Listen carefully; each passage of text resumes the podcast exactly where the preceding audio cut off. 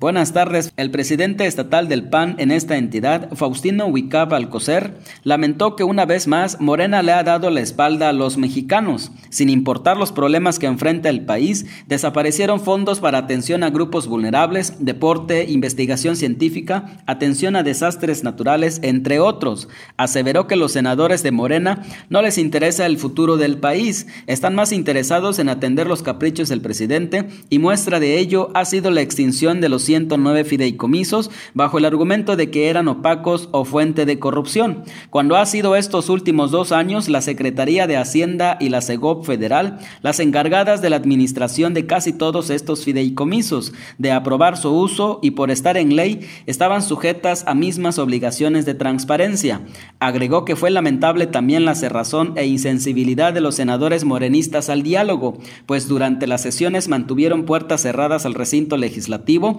con cercos policíacos, evadiendo a hablar con los colectivos que también defendían la conservación de los fideicomisos, entre ellos campesinos, familiares de víctimas, periodistas desplazados, académicos de diversos centros de investigación, entre otros. En este sentido, indicó, es particularmente preocupante la extinción del Fonden, pues Quintana Roo está en riesgo de recibir huracanes cada año, como pudimos constar con Delta. En 2005, después del paso del huracán Wilma, el Fonden fue pieza clave para la rápida reconstrucción y recuperación económica del Estado, como no había ocurrido antes. Con su extinción, el Estado queda indefenso ante cualquier fenómeno meteorológico. En el mismo contexto, el dirigente de la Central Campesina Cardenista en Quintana Roo, Andrés Blanco Cruz, lamentó que cientos de pequeños productores y jornaleros quedaron en completa desprotección por la desaparición de 10 de los 12 programas de apoyo al campo en la Secretaría de Agricultura y Desarrollo Rural,